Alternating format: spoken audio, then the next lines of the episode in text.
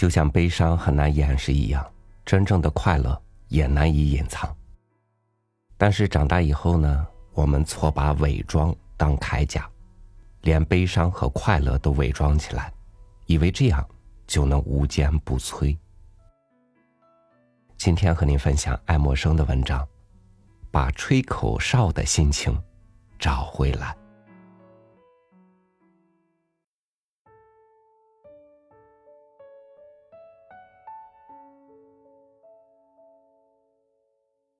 想想看吧，在纽约的街道上，我已经好久没有听到有人吹口哨了。这并不是我一个人有感想。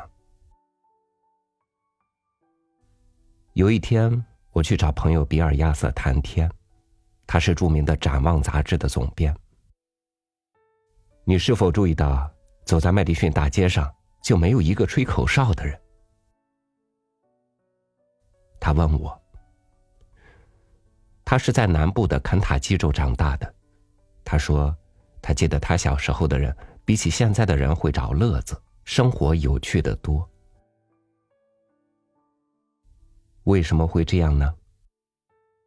如果你也如此，你该如何把过去的这种想吹口哨的心情找回来，成为你此刻的生活态度呢？你该如何找回内心深处那种自然的、毫不做作的乐趣？我最近听说，有一个有狗的精神科医师正在进行一项积极心理的计划。每次当他要描述自己希望获得的结果时，他都是要谈到他的狗。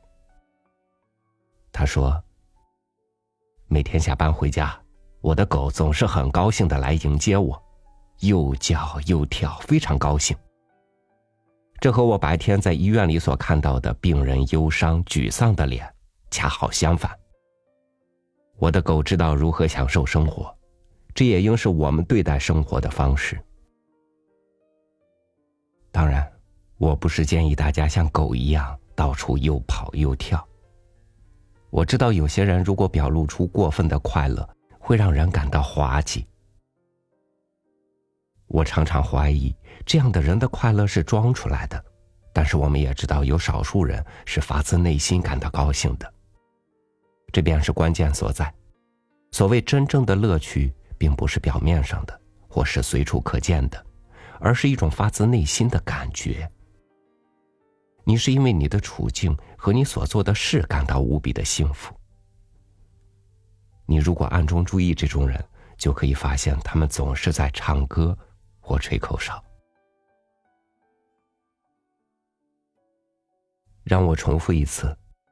今天我真的感到快乐。我想我可以说出感到快乐的原因。昨天是个晴朗的星期天，下午我和太太露丝还有小女孩丽莎一起散步，我们在一起很快乐，玩得很开心。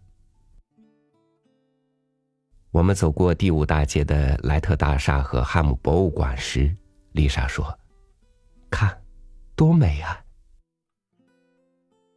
丽莎一说，我便抬头看一次。这时，我才真正了解了伟大的建筑以及注入到这个建筑中的人生乐趣。这正是关键所在。当你觉得心情愉快时，你会情不自禁的表现出快乐的神情，同时会欣赏万物，心中的幸福感也油然而生。心理学家亨林克博士说：“当他看到病人沮丧时，他会要他沿着街道急走一阵，快快的走，绕着大街走十圈。”林克博士说：“这样走的话，可以锻炼大脑的活动中心，使你的血液从情绪中心流泻出去，而当你走回来后，你会变得比较理性。”而且比较能接受积极思想。你的身体健康状况，与你能否享受生活有关系。当你精神振奋、心境开阔、容光焕发时，生命便也呈现出新的意义。适量的运动及休息是心情愉快的必要因素。我读过的一篇文章说，有些科学家最近对他们所谓的大剂量催眠剂做过实验。他们让那些易于疲倦和上了年纪的人服用这些药物，帮助他们休息。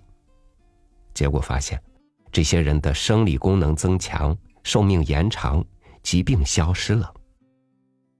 当然，他们也焕发了新的活力，找到了生命的乐趣。所以，要获得人生更大的乐趣，首先要感觉正确。而要想使自己的感觉正确，必须要好好对待自己的身体。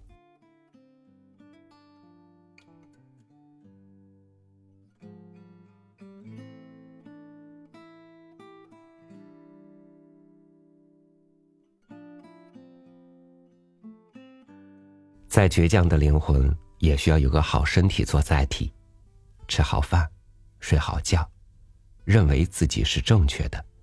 保持好心情。快乐，就是从爱自己开始的。感谢您收听我的分享，欢迎关注微信公众号“三六五读书”，收听更多经典文章。我是朝雨，祝您晚安，明天见。